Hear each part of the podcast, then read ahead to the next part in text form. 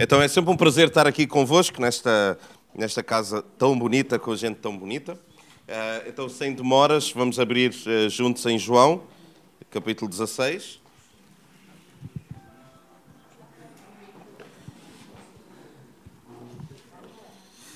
João, capítulo 16. Então, eu hoje gostava de partilhar convosco um, ah, acerca de um assunto um, que é um assunto que mexe comigo uh, e durante o tempo em que eu. Uh, João 16, tá? João 16, 24. Uh, e eu parti do princípio, assumi que era uma questão não só minha, mas era uma questão de todas as pessoas que, que se caracterizam por serem cristãs. uma das coisas que eu gosto é, é fácil identificar quem é uma pessoa religiosa. Eu não sei se vocês já perceberam isso, mas eles são muito fáceis de identificar. Quando nós falamos algumas verdades, eles quase que têm uma tendência para não se identificarem com essa verdade ou essa realidade. Por exemplo, um religioso vai dizer que em todos os anos que tem de crente, ele sempre desejou vir à igreja, sempre. Doente, com saúde, com preguiça. Não, sempre quis ir à, à igreja. Uma pessoa verdadeira, genuína, diz: Não, houve vezes que eu realmente eu não quis ir. Aliás, se vocês se sentarem com os vossos pastores, e eles são os pastores desta casa, imaginem, pode ter havido, sei lá, em quantos anos de, de ministério? Sei lá, vocês têm? Em 10 anos de ministério, aqui? Mas o ministério começaram aqui? Oh, que engraçado, não sabia. Ah, então, em 10 anos de ministério, pode ter havido uma vez que eles não estavam assim tão motivados para virem aqui. Uh, porquê? Porque nós somos humanos. Então, vai haver vezes que, imaginem, nós não vamos querer orar, não vamos ter vontade. Vai haver vezes que nós não vamos querer ler a palavra, não vamos ter vontade. Porque a palavra diz, imaginem, o próprio Paulo diz que não, as coisas boas que eu devo fazer, essas é, eu não quero. Mas as más que eu não devo fazer, é mesmo essas que eu quero fazer. Então, se o apóstolo Paulo, ele diz isso, nós também não somos exceção. Então, o que eu gostava de partilhar convosco é uma dificuldade que eu tenho e que provavelmente irá ajudar alguns de vós. Uh, destes dias eu estava a ver um documentário sobre um milionário, alguém que tem muito dinheiro, um, e ele tem uma, uma vida muito acelerada. Então ele comprou, porque isto é mesmo a quem não tem dinheiro e depois começa a ter dinheiro, ele comprou um Ferrari, assim, um carro topo de gama amarelo. Mesmo para dar nas vistas, ou seja, onde ele passava toda a gente via o carro. Mas entretanto ele, mesmo há o que eu chamo os novos ricos, Uh, o que é que ele faz? Ele põe a música em, alta, alto, em uh, alto volume, baixa os vidros do carro e ele está a passar assim numa avenida. Uh, e entretanto ele para num, num, sinal vermelho e de repente ele ouve um som esquisito uh, e foi uma pedra que alguém atirou ao carro e fez uma amoga dela no carro. E ele, entretanto, ele sai do carro muito não é, enraivecido, este é o meu novo carro, como é que é possível, quem é que fez isto? E ele vê uh, um rapaz do outro lado da estrada a pedir ajuda porque ele estava com o irmão na cadeira de rodas, o irmão caiu e ele não conseguia levantar o irmão, então ele precisou de ajuda. E ele disse: Mas porquê que tu não me chamaste? E ele disse: Não, eu estava a chamar, só que você não estava a ver, você não estava a ouvir. Então foi a única maneira de eu chamar a sua atenção foi tirar uma pedra ao seu carro. Um, e ele ficou tão surpreendido com aquilo. E o entrevistador disse logo: Então, e, uh, e, e o, o, a amolga dela, o que é que depois você fez? Obrigou o miúdo a pagar aquilo? E ele disse: Não, aliás, eu nem arranjei a amolga dela. Uh, aquela amolga dela serviu para eu entender, para não andar rápido demais na vida e não prestar atenção às coisas que estão a acontecer à minha volta. Então, sabem, eu tenho muitas amolgadelas, eu tenho muitas coisas que me fazem entender.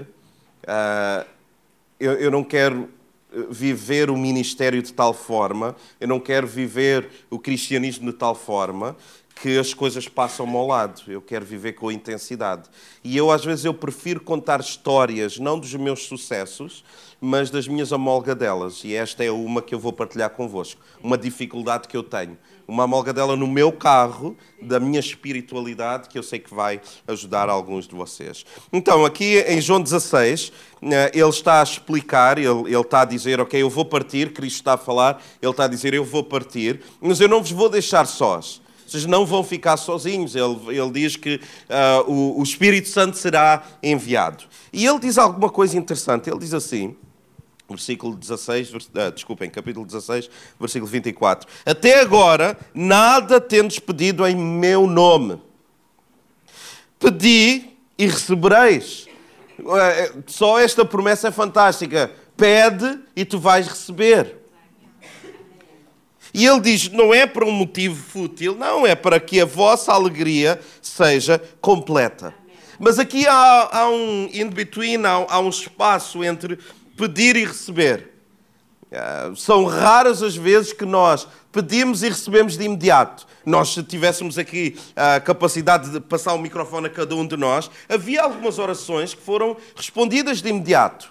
E todos nós temos testemunhos disso. Mas há outras orações que demoram mais tempo. Há outras orações que nós ainda estamos a pedir, mas nós ainda não recebemos. Nós ainda estamos a pedir com fé que iremos receber, mas às vezes nós falhamos nessa fé. Nós às vezes ou deixamos de orar ou deixamos de crer que vamos receber. Então, nesse espaço, esse é o espaço mais perigoso da nossa fé, que é a ansiedade de eu estou a orar sobre isto há tanto tempo e isto não acontece. Eu, não, eu estou a ir à igreja, eu estou a fazer a minha parte, mas eu continuo a orar e algo não está a acontecer. Vocês já ouviram falar de um indivíduo chamado Charles Darwin? Quem conhece? Charles Darwin? Não? Pronto. Ele escreveu um livro que era a história das espécies, acho que é assim. A evolução das espécies. Sim, mas o livro não se chamava Evolução das Espécies. Isso é. Mas, mas ok, então, ele é uh, o teórico da evolução, da teoria da evolução ok? Que o homem. Uh, vocês conhecem mais ou menos, eu vou explicar a teoria de evolução. Então, nós vemos este homem quase como um inimigo de Deus. É? Nós vemos ele como o vilão que trouxe essa teoria e nós dizemos: não, o homem não evoluiu nada nem do macaco, nem do. O homem foi criado e eu sou contra essa teoria, então nós ficamos todos. Mas na verdade, a história deste homem, este Charles Darwin, ele, ele começou a estudar no seminário. Ele estava a estudar para ser pastor de uma igreja. Imaginem se isto não é interessante. E ele era extremamente fervoroso na sua fé. Aliás, quando ele foi para escrever esse livro, não foi para rebater o cristianismo, não foi para rebater a, a, a história da criação, não, ele foi para fundamentar. Ele estava a dizer: se Deus realmente existe, e eu creio que Ele existe, então vai haver provas dessa evolução, seja ela o que, ela, o que isso for, e eu vou encontrar e eu vou fundamentar e cimentar ainda mais o cristianismo. Portanto, ele não era um inimigo do cristianismo ele estava a estudar para ser pastor. Ele tinha uma mulher fantástica que o emancipava para o ministério, porque nós temos uma mulher fantástica e, e somos homens também fantásticos, ou temos mulheres mais difíceis e não somos tão fantásticos assim. Porque o, ministério é, tem um pouco essa característica, não é? Mas, então, uh, ele tinha, ele tinha montes de filhos, eu não me lembro o nome, eu estou a falar de cor. Uh, o nome não, o número, mas ele tinha, em particular, uma filha mais nova, que ela ficou doente. Ela ficou repentinamente doente. E ele, enquanto estava, nos, nos, uh, estava numa ilha a estudar as espécies, ele começa a trocar cartas com a esposa sobre a filha. E ele diz: Eu sei que Deus é o mesmo Deus que criou a nossa filha, é o mesmo Deus que a pode curar. Eu acredito que Deus, que começou a obra, é fiel o suficiente para completar a obra na vida da nossa filha. Eu acredito que Ele é o autor e o consumador da vida da nossa filha, então eu estou seguro. Se nós víssemos a troca de cartas entre ele e a sua esposa, era se calhar do tipo um crente aqui da pontinha. Ele tinha a mesma espiritualidade, ele tinha esta, ele era fervoroso. Mas o que acontece é que, passado seis meses, a sua filha morreu. Então, neste espaço de seis meses, onde ele estava a pedir algo e ele queria receber algo, nesse espaço, e o facto de ele não ter recebido aquilo pelo qual ele orava criou nele um sentido de muita revolta, de muita tristeza, muita amargura. Aliás, ele diz assim numa última carta para a esposa, depois de, de, saber que a filha tinha morrido, ele diz: qualquer pedaço ou resto de fé que eu tinha em mim morreu com a nossa filha. Eu não acredito que existe uma vida depois da morte, eu não acredito em nada. E a história reza que ele nem ao funeral da filha foi, de tão amargurado que ele ficou com a situação. E depois tornou-se alguém realmente muito quase antítese do cristianismo. Porquê? Porque nesta, nesta, neste espaço entre pedir e receber, ele, porque não recebeu, ele não, não conseguiu lidar com isso. Então nós entendemos que quando o script ou quando o guião de Deus não combina com o nosso, quando os tempos de Deus não combinam com os nossos, nós entramos em angústia, nós entramos em desespero, nós, nós desanimamos. Porque no espaço entre pedir e receber, muita coisa pode, pode acontecer. Então eu tenho dois pontos para vós hoje. E o meu primeiro ponto, aqueles que gostam de escrever essas coisas, escrevam por favor, é que Deus é o agente de viagem. Um, sempre que nós uh, oramos, sempre que nós pedimos algo a Deus, Ele, Deus, convida-nos para uma viagem. Sempre que eu oro em relação a algo, sempre que eu peço algo específico a Deus, Senhor, eu eu peço que tu salves o meu filho. Senhor, eu peço que tu me cures. Senhor, eu peço que tu cuides da minha família. Senhor, anima a minha fé. Senhor, sei lá, arranja-me um trabalho, estou desempregado, ajuda-me a fazer isso. O que Deus faz automaticamente é Ele convida-nos para uma viagem. Quando pedimos algo, começamos uma viagem, ouçam isto, para estarmos prontos para receber a coisa pela qual oramos. Muitas vezes a demora de algo chegar à nossa vida não é porque Deus está a reter, não é porque Deus não quer estar, não quer dar, é porque nós não estamos preparados para receber. Isto faz sentido para alguém? Então, quando Ele nos convida para uma viagem, se nós quisermos dar uma morada a essa viagem, é viagem do, da maturidade. Nós temos que ser crescidos. Ouçam, eu dou graças a Deus por Deus não ter respondido e não ter acedido a todas as minhas orações. Porque, por exemplo, hoje eu estava casado com a minha professora de inglês do meu 11 ano. Porque quando eu me converti, eu pensei, eu, eu, eu acho que eu amo esta mulher. porque ela é tudo, ela fala, é, fala outras línguas, ela é extremamente culta. Eu, eu, eu chumbei à disciplina. Ouçam, eu, eh, eu, eu chumbei à disciplina, depois eu passei a disciplina e eu, vou, eu ia assistir às aulas dela só para aprender mais alemão. Porque ela era, sei lá, ela devia ter uns 30 anos, pá, aí eu tinha 18 ou 19, qualquer coisa. Mas eu pensava, pronto, a diferença de idade é alguma coisa, mas eu consigo. Senhor, dá-me esta mulher. Agora imagina se Deus tivesse realmente, ok, é, é isso que tu queres. Então Deus não faz isso. Deus o que é que faz? Ele convida-nos para uma viagem. Ele convida-nos, ok, eu não sei se tu estás a perceber o que é que tu estás a pedir. Vamos fazer uma viagem juntos. Vamos considerar isso um pouco mais. Deixa que tu possas crescer um pouco mais. E então, ao longo dessa viagem, isto é que é interessante, isto mudou a minha vida. Quando eu uh, entendo isso e eu vou na viagem, muitas vezes as coisas pelas quais eu orava perdem sentido, perdem tanto valor. Eu precisava tanto daquilo, tanto, mas na viagem eu percebo, eu se calhar não preciso tanto disso, o que eu preciso é de ti. O que eu preciso é que tu estejas na minha vida. Se tu fizeres isso muito bem, se não fizeres, não faz mal. Eu quero ter na minha vida, eu não estou focado mais num ídolo, seja isso a salvação de um familiar, vida financeira, o emprego, a minha saúde. Não, não, não, isso já nem tem tanto interesse assim. Eu na viagem descubro que Deus é o meu tudo. Deus é o que realmente faz sentido, mas para isso eu tenho que estar preparado, eu tenho que assumir essa, essa viagem. Então tu pedes e Deus prepara-te. Tu pedes e Deus convida-te para uma, para uma viagem. A escola de Deus, ouçam isto com muita atenção, é diferente da nossa. Eu, por exemplo, no meu caso, uh, eu preparei-me, em termos de, de uh, o meio eclesiástico, não é? eu preparei-me no seminário, no Instituto Bíblico, durante três anos, para poder pregar, espero eu, durante 30. Três anos a preparar-me para pregar durante 30 anos. A escola de Deus é diferente. Cristo teve 30 anos a preparar-se para pregar durante 3 anos. Então percebem como é que as coisas com Deus são diferentes? Ele tem que nos preparar para nós recebermos algumas coisas. Porque se Ele nos dá algumas coisas antes do tempo, nós vamos nos partir todos. Coisas que seriam bênção para nós, se nós as recebemos antes do tempo, nós partimos todos. Eu, eu conto muito esta, esta ilustração, que quando a minha filha era mais pequenina, a Maria, uh, e ela via-me fazer a barba, então eu ponho a, a espuma, pá, pá, pá, e eu começo a fazer a barba. Se ela fosse um rapaz, ela ia pedir para usar também a lâmina. Porque ela quer, não é? Os filhos querem imitar os pais. Agora, o que é que vocês acham que ia acontecer se ela.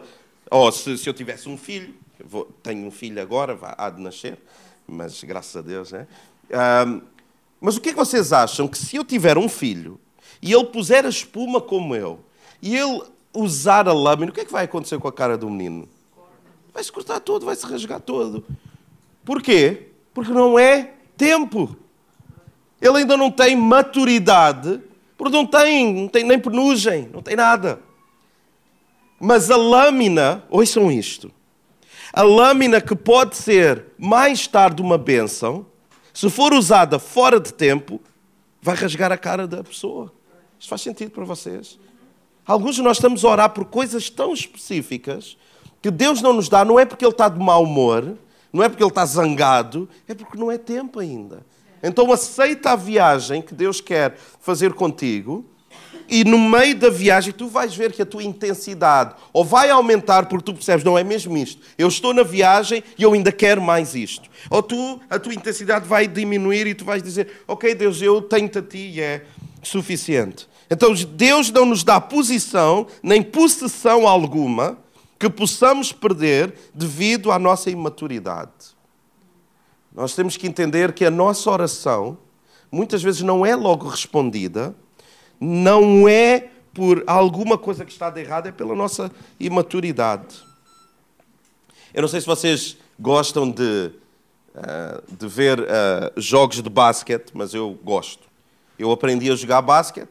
Eu joguei basquete federado. Para aqueles que não sabem, eu era um desportista quando era mais novo.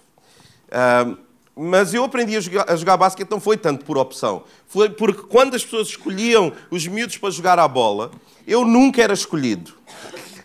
Eles sempre, eles, aliás, eu ficava para o último e havia equipas que ficavam com nove jogadores, imagina 10 para 10, que mesmo a miúdo, né? Aqueles, o caos.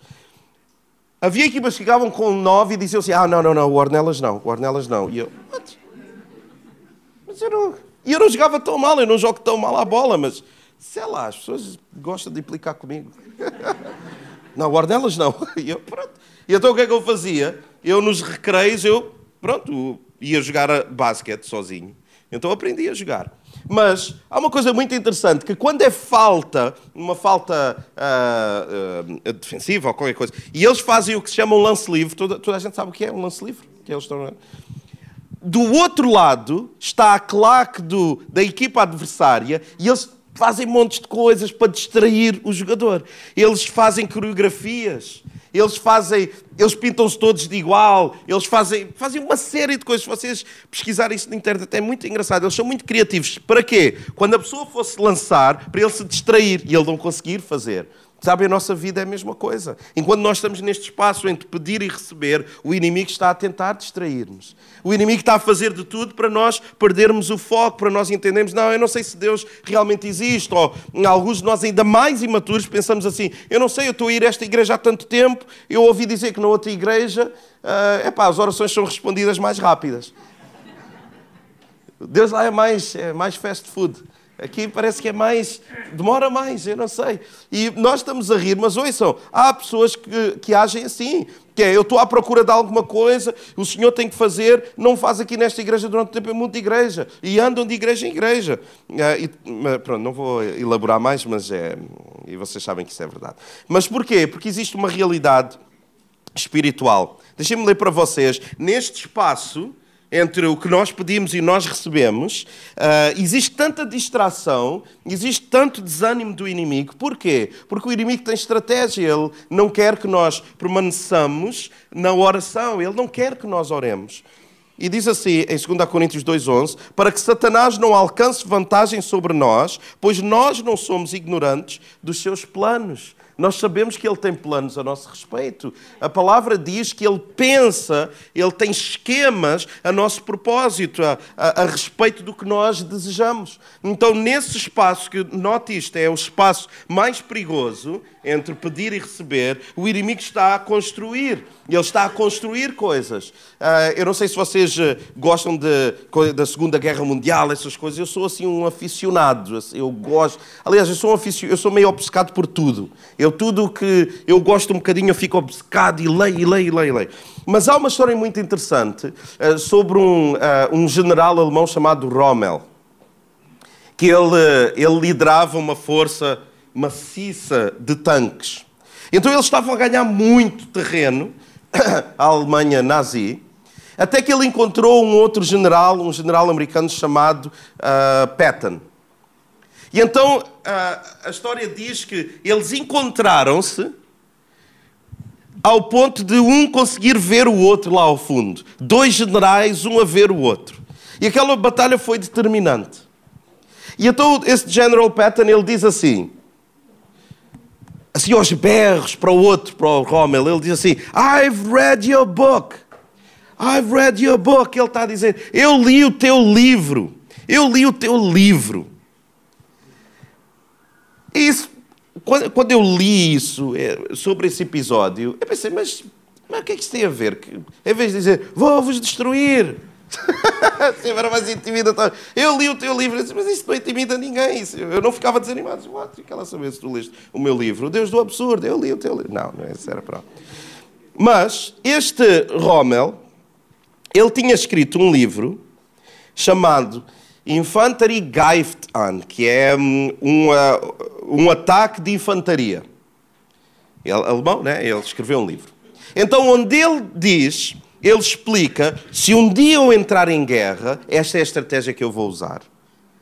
Então o que é que o Patton fez? Ele foi ler o livro do seu adversário e sabia todas as estratégias, porque ele leu o livro. Portanto, naquela batalha, o que ele estava a dizer, eu li o teu livro, eu sei o que é que tu vais fazer. Tu és previsível para mim, eu sei a tua estratégia. E ele ganhou essa, essa batalha. Não é interessante isso? Que ele foi ler, o outro foi tão básico, disse: se eu um dia entrar em guerra, era isso que eu iria fazer. Agora, o inimigo da nossa alma, ouça isto, não escreveu nenhum livro. O inimigo da nossa alma não tem nenhum livro escrito, mas o Deus a quem nós servimos, ele escreveu um livro, onde lá está tudo caracterizado que o inimigo faz a nosso respeito. Lá fala acerca do desânimo que ele traz, lá, falta, lá fala acerca da falta de esperança que ele desenvolve em nós. A palavra diz que ele está à nossa volta, ele está como um leão, ele está a fazer barulho, ele está a tentar intimidar-nos. Então, neste espaço entre pedir e receber, por favor, não se distraia, não cometa esse erro, não se distraia, permaneça fiel. Acredite que Deus irá conceder os desejos do seu coração, mas que seja aceito o convite nesse espaço para fazer a viagem com Deus. Não seja teimoso, faça a viagem. Entenda, Senhor, ok, tu queres que eu faça uma viagem, eu vou fazer uma viagem, eu não me vou focar só nisto, eu não vou orar apenas sobre, sobre isto, mas eu vou orar sobre conhecer-te melhor. É uma viagem. Eu acho sempre cansativo, ouçam, com muito amor que eu tenho a toda a gente, eu acho sempre cansativo que há pessoas que, quando oram, só oram sobre a mesma coisa oram sobre a mesma coisa.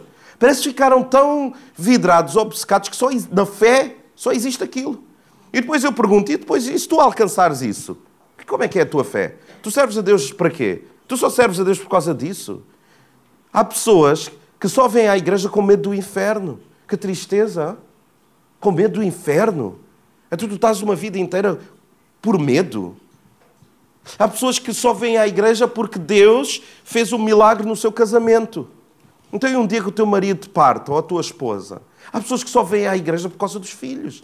Eu lembro-me alguém, Agora já não fazem, mas no início, na CCLX, havia alguns casais que chegavam ao pé de mim e diziam assim, diziam assim ah, pastor, sabe, eu estou a começar a vir aqui à igreja, é mais pelo meu filho, porque sabe, pronto, na igreja onde ele está, o trabalho de jovens não é assim muito forte, e nesta igreja, vocês têm uma dinâmica. Eu disse, oh, irmã, escolheu a igreja errada para estar. É melhor ir procurar um outro lugar qualquer. Se você está a vir aqui por causa dos... É, são os filhos que seguem os pais. Não são os pais que seguem os filhos. Não são os filhos que escolhem a dinâmica espiritual da casa. Então há pessoas que só vêm à igreja por causa dos filhos. E deixa-me perguntar-lhe uma coisa: por que você vem à igreja? Você só vem à igreja por causa daquele motivo pelo qual você ora? Então você está muito equivocado. Porque se calhar, ouça, ouça isto, se calhar Deus não lhe está a dar vitória nessa área, porque você está obcecado com isso. E Deus sabe que se lhe der isso, você não vai saber lidar com isso. Oh, claro, nesta igreja não, mas há igrejas onde pessoas não têm trabalho, oram, são fiéis, estão todos os domingos, pá, pá, pá, pá, pá. Quando arranjam um trabalho, quer de vê-los. Acabou. Há pessoas que não têm relacionamento. Senhor, dá-me um marido. Senhor, eu preciso de um marido na minha vida. Eu Toda a gente tem. Eu quero um também. Não, tô, não sei se é. Toda a gente quer, eu quero um também. Depois começam a namorar e a igreja acabou. Senhor, estou aflito financeiramente. Senhor, ajuda-me. Senhor, abençoa. E o que é que acontece? A igreja passa lá para o 12 lugar de, de, prioridade. Porquê? Porque nós não temos maturidade para receber algumas coisas. Então, uh, aceita o convite de Deus para uma viagem. Não fiques obcecado. A viagem é como uma viagem de comboio. Nós vemos a vista, nós observamos quem está à nossa volta, nós aproveitamos para ler um livro, nós ouvimos música. A viagem é o que interessa. Não é uma, uma, uma parte da viagem. Não olhe para a sua fé apenas concentrado numa coisa. Isso é das coisas mais miseráveis que nós podemos viver. A fé é uma viagem. E é tão interessante. Por isso é que nós, a maneira como nós louvamos a Deus diz muito se nós estamos numa viagem ou se nós estamos obcecados com algo. Porque se nós estamos numa viagem, nós desfrutamos o louvor. Se nós estamos obcecados com algo, nós só cantamos quando diz lá, Senhor, não sei o quê, vai trazer vitória. Eu, epá, isso aqui é para mim. Aí eu já vou levantar os braços. Oh, Jesus, dá-me a vitória. O resto da letra é irrelevante. Tu és bom. E a pessoa, ah, ele é bom, mas ele ainda não me deu aquilo. Estão a perceber? Eu quero vitória nesta área. Não faça isso. Louva a Deus por quem Ele é. Esteja na igreja por quem Ele é. Leia a palavra pelo amor à palavra. Não a tentar encaixar o seu desejo lá. Então aceita essa viagem. O meu segundo ponto e último é que se Ele é o nosso agente de viagem, Deus é também o motor de busca. Aqueles que são mais entendidos na internet, o motor de busca é tipo o Google. Né? Nós vamos lá qualquer coisa e depois aquilo faz uma busca por todo o mundo para encontrar aquilo que nós precisamos. Então, este versículo diz, eu vou ler de novo, 16, 24. Até agora nada tendes pedido em meu nome, pedi e recebereis para que a vossa alegria seja completa. Mas o versículo antes, ah, desculpem, o versículo antes não, o versículo 13 ele está a apresentar o Espírito Santo. E ele diz assim no versículo 13: No entanto, quando o Espírito da verdade vier, ele, esse Espírito, vos guiará em toda a verdade. Porque ele não falará de si mesmo, mas dirá tudo o que tiver o quê? Ouvido. Ou seja, o Espírito Santo ouve, ouve e ouviu coisas, e o que o Espírito Santo faz conosco é que ele ele diz-nos a nós, o Espírito Santo fala com o nosso espírito e ele diz-nos coisas que ele ouviu. Ouviu de onde? Da parte de Deus. Então não é interessante que se eu tenho um qualquer desejo, eu ponho isso no motor de busca que é o Espírito Santo e eu pergunto assim: Espírito Santo de Deus, será que isto é para mim?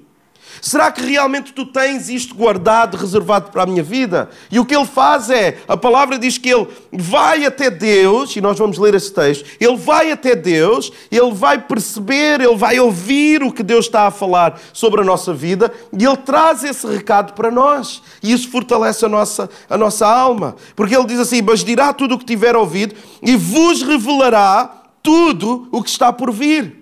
Então, se nós queremos entender o que está por vir, nós devemos estar com atenção ao que o Espírito Santo fala ao nosso coração. Então, Deus pode falar numa música de louvor. E o Espírito Santo dizer assim: ó, o que eu ouvi sobre esta música de louvor tem mesmo a ver com a tua situação. Eu ouvi isso, é verdade. O que vem para a tua vida é o que nós estamos a cantar. Diz assim em 1 Coríntios 2,9: diz assim, como está escrito, as coisas que o olho não viu o ouvido não ouviu e não subiram ao coração dos homens, são as que Deus preparou para as, eh, as pessoas que o amam. Então nós às vezes ouvimos este versículo só. Que, irmãos, nós, o, que, o que o olho não viu, o ouvido não ouviu, o que não subiu ao coração do homem, são essas coisas que Deus tem preparado para aqueles que o amam. E a pessoa para no versículo, mas o versículo, a, a história não termina aí. No versículo a seguir diz assim: Mas Deus ou seja, o que ele está a dizer é: não há nada que esteja escondido, que seja uma coisa enigmática. Não. Deus revelou todas as coisas. Ele diz assim: Deus, todavia, mas Deus o revelou a nós, todas as coisas que o olho não viu, que o ouvido não ouviu. Deus já nos revelou, versículo 10 do capítulo 2. Ele já nos revelou por intermédio do Espírito. Porquanto o Espírito a tudo investiga, até as profundezas de Deus. Então nós devemos entender isto. Quando nós oramos, quando nós oramos, o que nós estamos a fazer é nós estamos a acionar o Espírito Santo em nós e nós estamos a perguntar: isto que eu estou a orar, Deus vai fazer? Isto que, isto que eu estou a orar é o que Deus tem para mim? Então o Espírito Santo o que faz é ele investiga. Pois esta palavra é muito boa. Deus investiga. Vejam só se isto não é interessante. Eu vibro a partilhar a palavra. Deus investiga Deus acerca daquilo que Deus tem para nos dar a nós. Ele, o Espírito Santo investiga Deus, ele vai lá às profundezas de Deus, e é como se ele dissesse assim: Olha, o Nuno está a perguntar se o que ele está a orar é mesmo da tua parte. E Deus diz assim: é. Então o Espírito Santo vem até mim e dá-me convicção. Por isso é que alguns de nós temos a mesma convicção sobre algum assunto ou alguns assuntos que nós estamos a orar há 10 anos. Alguns há mais. Eu assisti à conversão de um marido de uma, de uma irmã que ela orava para ir há 30 anos pelo marido. Eu vi isso materializar-se, isso concretizar-se. Porquê? Porque de alguma forma o Espírito Santo foi investigar a Deus e disse àquela nossa querida irmã: Olha, isso vai mesmo acontecer. Então ela ora durante 30 anos sobre um assunto, não por teimosia, mas por convicção, é diferente. Quer saber se o que você tem orado é de Deus? Você tem convicção sobre isso? Se tem convicção, você vai orar até isso acontecer. Se você tem convicção, você ora crendo. Você não ora apenas, você ora crendo. Você sabe que isso vai acontecer. Você não tem dúvida, você não tem vacilo nenhum. Você sabe que isso vai acontecer. Agora, se você não tem convicção, é porque você se calhar aceitou a viagem. Eu sei que eu estou a ir um pouco profundo, mas acompanhem-me, tá? Então, se tu não tens convicção, é porque tu na viagem o Espírito Santo começou a dizer: Isso não vai acontecer. Isso não vai ser como tu estás a pensar. E nós, na nossa carne, contrariamos isso, mas no nosso espírito nós sabemos: Eu estou a orar, eu não sei se é. Porque o Espírito Santo, ele está a dizer que isto provavelmente não é para mim. Por isso é que tu tens dificuldade em crer. Por isso é que tu, ouçam isto, por isso é que tu tens dificuldade em crer naquilo que tu oras. É que provavelmente isso não é mesmo para ti. Então nós entendemos que nós recebemos as coisas primeiro no espiritual e depois na realidade. Eu tenho esta convicção e eu comporto-me como já tendo. Eu lembro-me no início da CCLX, nós éramos 12 pessoas na minha casa, ah, há seis anos atrás. que loucura! 12 ah, pessoas em minha casa. E eu lembro de eu ter dito para alguém, eu ter dito assim, nós uh, fazíamos o louvor depois eu pregava, mas ouçam, eu pregava como se estivesse em frente a 700, 800 pessoas. Porque eu estava a receber no espiritual E eu sabia que eventualmente isso ia se concretizar no material. E eu tinha essa convicção. Eu não fazia isso por vaidade. Eu sou meio vaidoso, eu sou com o que visto, eu confesso. Não sou extremamente, mas também tudo tem que combinar, tudo tem. Porquê que eu rapo o cabelo? Não é por. Se eu deixar crescer o cabelo, se eu tiver que pentear e ficar alguma coisa um pouco fora, eu. Ah, rapa isso tudo. Porque fica, pelo menos fica por igual. O problema de eu ser vaidoso é que eu sou daltónico. Então há cores que não combinam. E então eu tenho que verificar com a minha esposa se, olha isto, isto é mesmo tipo vermelho. E ela, não, compraste cor de rosa. Mas claro que eu não me fico. Eu digo homem que é homem usa cor de rosa. Não tem... Mas eu estava a pensar em comprar em vermelho. Mas, uh, mas quando eu prego para 12, a imaginar que estou a pregar para 700 ou 800 pessoas, não é vaidade. É a consciência de que não, eu orei, o Espírito Santo, ele foi lá ver se realmente isto é para mim e adivinhem lá, olhem que isto é mesmo para mim. Então eu vou orar ainda com mais convicção. Mas no início, eu lembro-me ter dito a alguém assim: nós fazíamos louvor, não tínhamos nada, não tínhamos a ajuda de ninguém, ninguém chegou lá e bancou do tipo: eu vou-te pagar o teu ordenado, eu vou-te ajudar. Nós não tínhamos nenhuma igreja sequer que nos ajudava. Aliás, no início, isto serve até de forma profética para ti. Não que tu vais iniciar uma igreja, pode acontecer, mas nas coisas da tua vida. Ninguém nos apoiava. Havia pessoas que estavam a torcer para dar errado. Havia pessoas que ironizavam. Diziam, isto é uma igreja, vocês têm 12 pessoas, amigo. Isto tem 12 pessoas, tu nem ordenado tens. Tens uma filha agora com um ano, tu nem ordenado. É, é irresponsável, pá. Dizer, tens a tua. Os, as pessoas com quem tu começaste é tudo miúdos. Eram, eram os miúdos. Isso alguma vez vai resultar? Sabe, eu nem respondia. Porque eu sabia que no espiritual Deus tinha confirmado que ia acontecer. E ia ser muito bonito que ia acontecer, ia ser bonito. Então o que eu dizia era, então nós projetávamos as letras na nossa televisão, tipo as letras das músicas, né? Porque eu era tudo com excelência, tudo com excelência. Bah, bah, bah, Tinha que ser tudo no nosso melhor. Eu lembro-me uma vez que alguém que estava a tocar uh, carrom, acho eu, a pessoa estava a mascar pastilha. Parece alguém hoje que estava a mascar a pastilha enquanto estava a tocar aqui, né? Mas depois ele arrependeu-se e foi deitar fora a pastilha e a gente perdoa, né? E ele estava a mascar a pastilha. Então estava a tocar carrom, a mascar a pastilha. E éramos só 12. Era muita gente. E lembro-me ter dito assim, mano, estás a falar sério? Estás a mascar a pastilha. Nós estamos a louvar a Deus. Vá ter essa porcaria. E ele foi tirar. Ou seja, nós criámos uma atmosfera de tanta excelência com 12 pessoas. E eu lembro de ter dito ao, ao Joel Jacinto, para aqueles que conhecem, eu disse assim: Joel, tu vais ser o líder da multimédia. 12 pessoas. A multimédia era isto, era a minha televisão, minha, não era da igreja. Eu não doei a televisão. Era a minha televisão, o computador dele, e ele disse assim: Mas isto é só um computador. Eu tenho qual multimédia? E eu disse: Joel, se tu acreditares e tu fores fiel no pouco, no pequeno, Deus vai materializar isso. E um dia tu vais liderar uma grande equipa. E Ele lidera uma grande equipa. Para entender, nós fazemos a emissão, ele tem uma equipa, eu nem sei, 30 pessoas, talvez, qualquer coisa assim. Nós, nós uh, fazemos uh, emissões online para outros países e é ele que lidera. Porquê? Porque nós acreditamos primeiro no espiritual e depois preparamos o ambiente para recebermos no mundo material. Então tu não podes esperar ter no natural se tu primeiro não recebes no espiritual. Por exemplo, alguns Alguns são falidos, têm dificuldades financeiras. Sabem porquê? Porque espiritualmente tu és igualmente falido.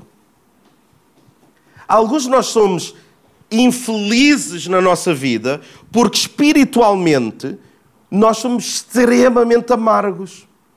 Você acha que alguém vai conseguir ser uma pessoa bem-aventurado se quando acorda odeia a vida que tem, odeia tudo? Como há pessoas que acordam já, como é que a gente diz, com os pés fora da cama? É isso que a gente diz, oh, pés, como é que é possível um crente, mal acorda, já está a refilar com tudo? Está a ir para o trabalho, já estou farto disto.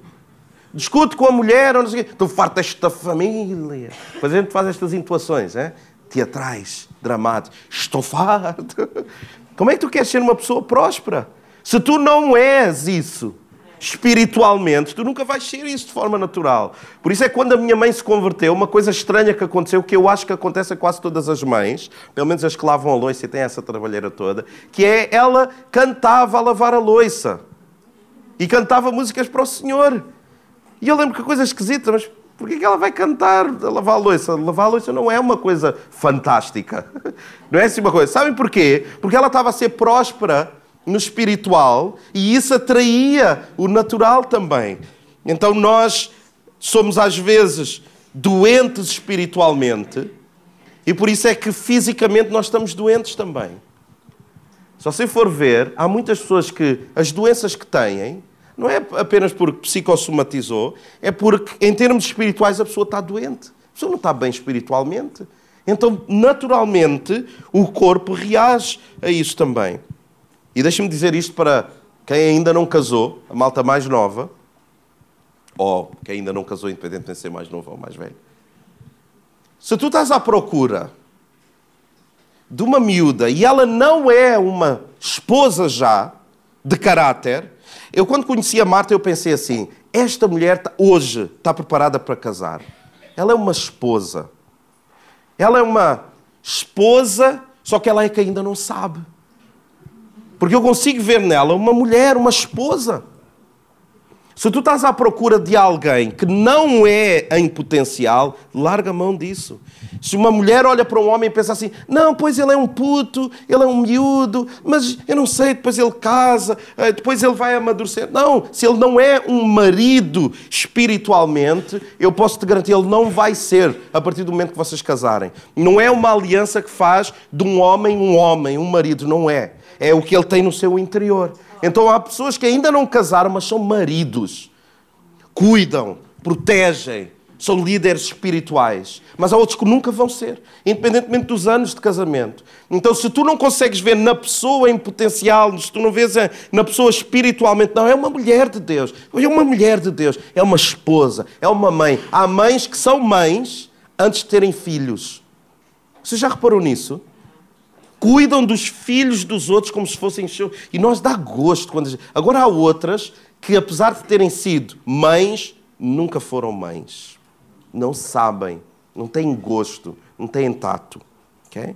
É como em Números, capítulo 11, versículo 6, em que, uh, eu estou a terminar, em que Moisés, eu acho que é, Números, capítulo 11, versículo 16.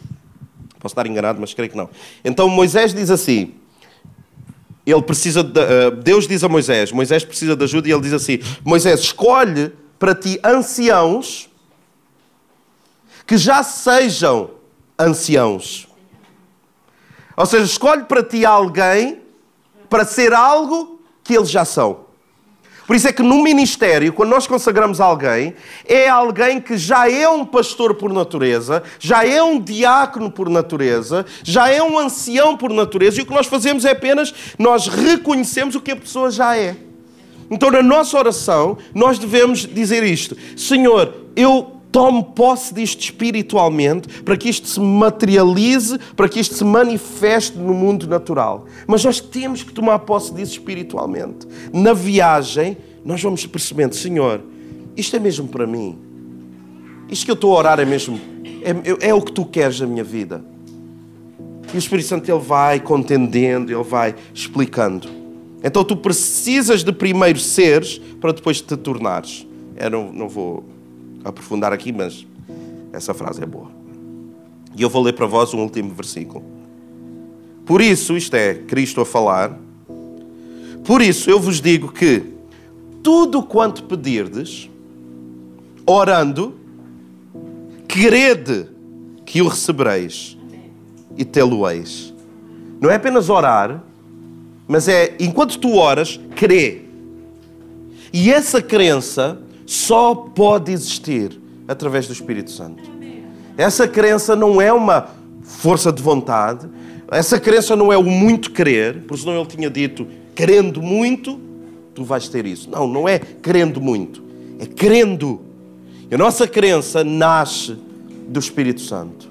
Então, sempre que tu tiveres neste espaço entre o que tu pedes e o que tu recebes, não te distraias, não desanimes, não, não forces a barra, mas pergunta a Deus assim: Senhor, será que isto é mesmo para mim? Porque se for para mim, eu preciso de crer. E eu não consigo crer sozinho. Nenhum homem chegou a Deus porque lhe apeteceu. Todo homem chega a Deus porque o Espírito Santo o capacita para ele chegar a Deus. Na nossa oração é a mesma coisa. Tu nunca vais alcançar nada de Deus, a não ser que tu creias. E tu nunca vais crer se não for o Espírito Santo que uh, colocar essa força em ti. Isto faz sentido? Faz sentido? Nós entendermos que eu, para acreditar nesta promessa, não é na minha força. É porque eu aceitei embarcar numa viagem. E hoje, antes de eu entender este princípio de que quando eu peço algo a Deus e Ele convida-me para uma viagem, eu ficava muito. Hum,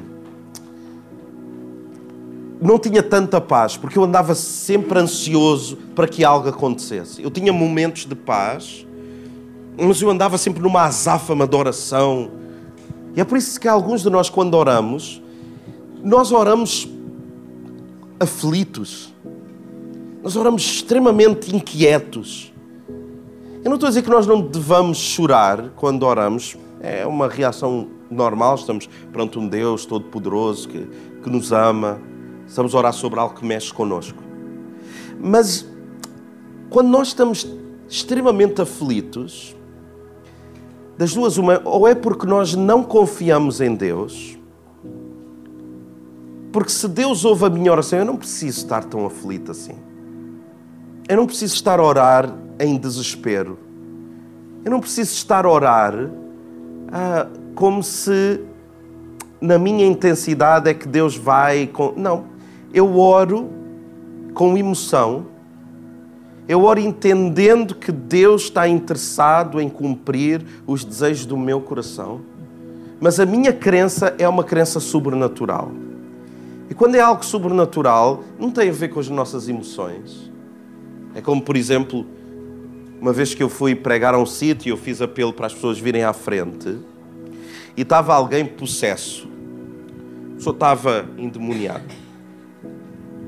E eu lembro sempre de eu ter visto o meu pastor, a, a pessoa que me discipulou, que era um contraste em que, enquanto havia muitos pastores, não estou a dizer que é errado, estou só a fazer o contraste.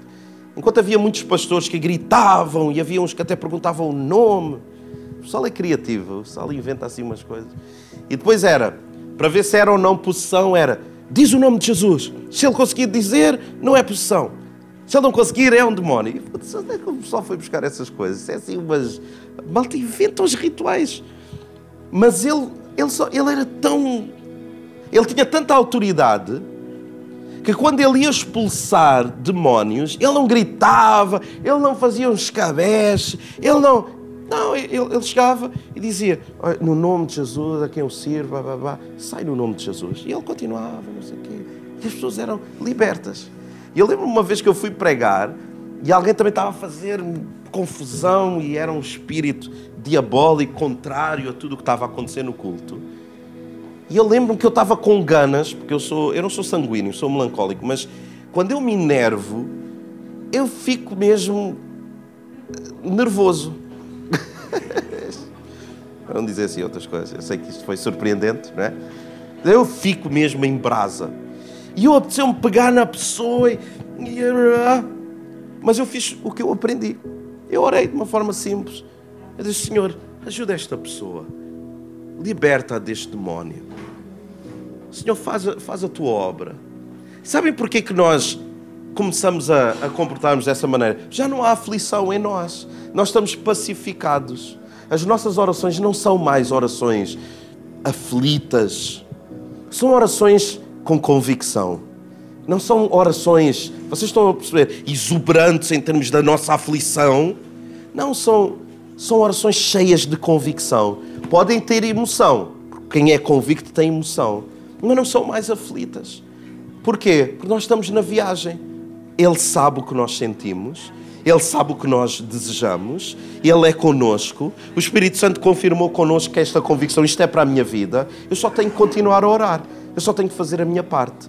Não é por muito gritar, não é por muito chorar, não é por muito me angustiar que Deus vai dar o desejo do meu coração mais rápido. Não. Ele vai continuar a dar-me convicção espiritual. Então, como eu, eu tinha esta dificuldade, eu às vezes ficava muito aflito, eu vou terminar, e eu ficava muito aflito nas minhas orações, principalmente devocionais em casa, eu percebi que eu tinha que crer. A única maneira que eu tenho que crer é com a ajuda do Espírito Santo que vive em nós. Ele é que nos dá forças para crer. Faz sentido? Ok? Vamos orar juntos, está bem? Gostava de vos convidar a ficarmos de pé, está bem? Eu vou ler de novo este versículo. E eu gostava que tu pudesses aplicar isto à tua vida, seja qual for os teus motivos de oração ou, ou os motivos pelos quais tu precisas de uma intervenção de Deus. Por isso eu vos digo que tudo o que pedirdes, orando, crede. Tu pedes, oras, tu crês. Crede que o recebereis e tê-lo-eis. Então, quando nós chegamos a Deus, nós oramos, nós pedimos e nós pedimos até Deus, Deus ajuda-me a crer que isto é para mim. E deixa-me dizer-lhe este segredo que eu já disse antes, mas deixa-me reforçar. Se tu não tens força para crer, se tu oras a Deus, Espírito Santo de Deus, dá-me forças para eu crer nisto. E se tu não consegues crer, das duas, uma, se tu não estás com atenção ao que o Espírito Santo te está a dizer, ou isso não é para ti. Ou tu não estás a ouvi-lo, e então podes apurar, Senhor, ajuda-me a crer, ajuda-me a crer. Mas se tu não estás a crer o suficiente, tu podes orar a tua vida inteira. É porque isso não vai acontecer. Porque o Espírito Santo diz-nos, ela comunica connosco sobre coisas que hão de acontecer. Portanto, vai haver coisas que nós vamos orar e não vão acontecer. Mas o Espírito Santo poupa-nos dessa desilusão a, a, longo prazo. Ele é nosso amigo. Deus não anda a, brincar às escondidas. Que nós pedimos, Senhor, se isto for para mim, se isto for para a minha vida, ajuda-me a crer. E Ele não nos ajuda. Não é assim. Ele quer nos ajudar a crer. Então, eu sei que alguns de nós temos alguns motivos de oração, que nós temos orado há algum tempo e eu gostava que nós pudéssemos orar para que o Espírito Santo te fortaleça. E Ele te ajude a crer nisso. Sabendo, Ele é que sabe se é para ti, se, se é para acontecer, não é? Ele lá sabe. Mas tu vais perceber isso no teu coração. Com o tempo, com a oração. Quanto mais nós oramos, mais nós ouvimos o Espírito Santo, mais Ele vai falando conosco.